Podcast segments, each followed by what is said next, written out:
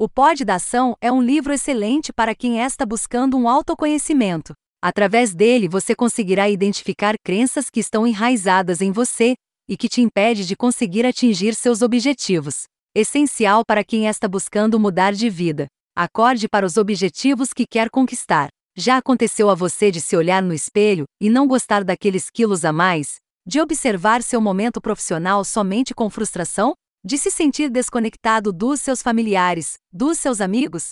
Se você acha que essas são situações normais, pense de novo.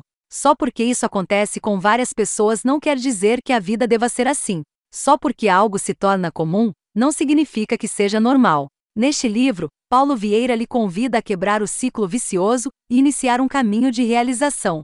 A intenção do autor é boa, se você vive em uma bolha e não tem controle nenhum sobre sua vida pessoal ou profissional. O livro é bom na primeira metade, mas conforme vamos aprofundando a leitura, a impressão que dá é que o objetivo do livro é levar mais pessoas ao seu treinamento.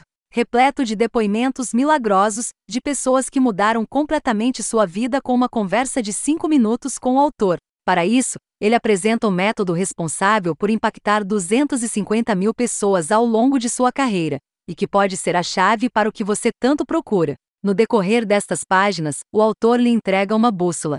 E para conseguir se guiar, por ela você terá de assumir um compromisso com a mudança. Preparado? Aproveite todas as provocações e os desafios propostos nesta obra para conseguir, de fato, fazer o check completo sobre si mesmo. Acorde, creia, comunique, tenha foco. A J. Pare de adiar sua vida e seja quem quer ser a partir de agora. Não existe outra opção.